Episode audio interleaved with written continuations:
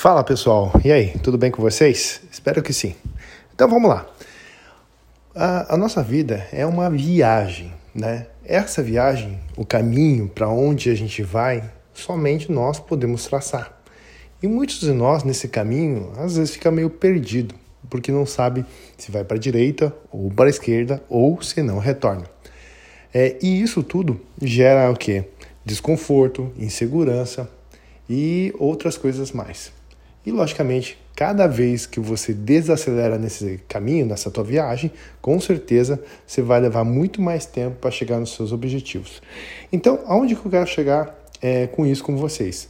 Quando a gente faz um mapeamento da nossa viagem, a gente faz uma programação, uma organização disso tudo, a gente consegue chegar com mais velocidade e com maior segurança ao nosso destino. Vai haver é, uma possibilidade de alguns acidentes? Sim, com certeza, porque o caminho que a gente vai seguir é um caminho onde pode ter muitas variáveis. Né? Pode chover, é, pode escurecer, pode ter um buraco na estrada, um acidente, quem sabe, ou alguma coisa que possa nos impedir de caminhar naquela estrada. Né? Talvez tenha que fazer algum desvio. E por que eu estou contando isso tudo para vocês? Porque essa caminhada só você pode fazer. E você pode escolher fazer uma viagem muito mais planejada, né?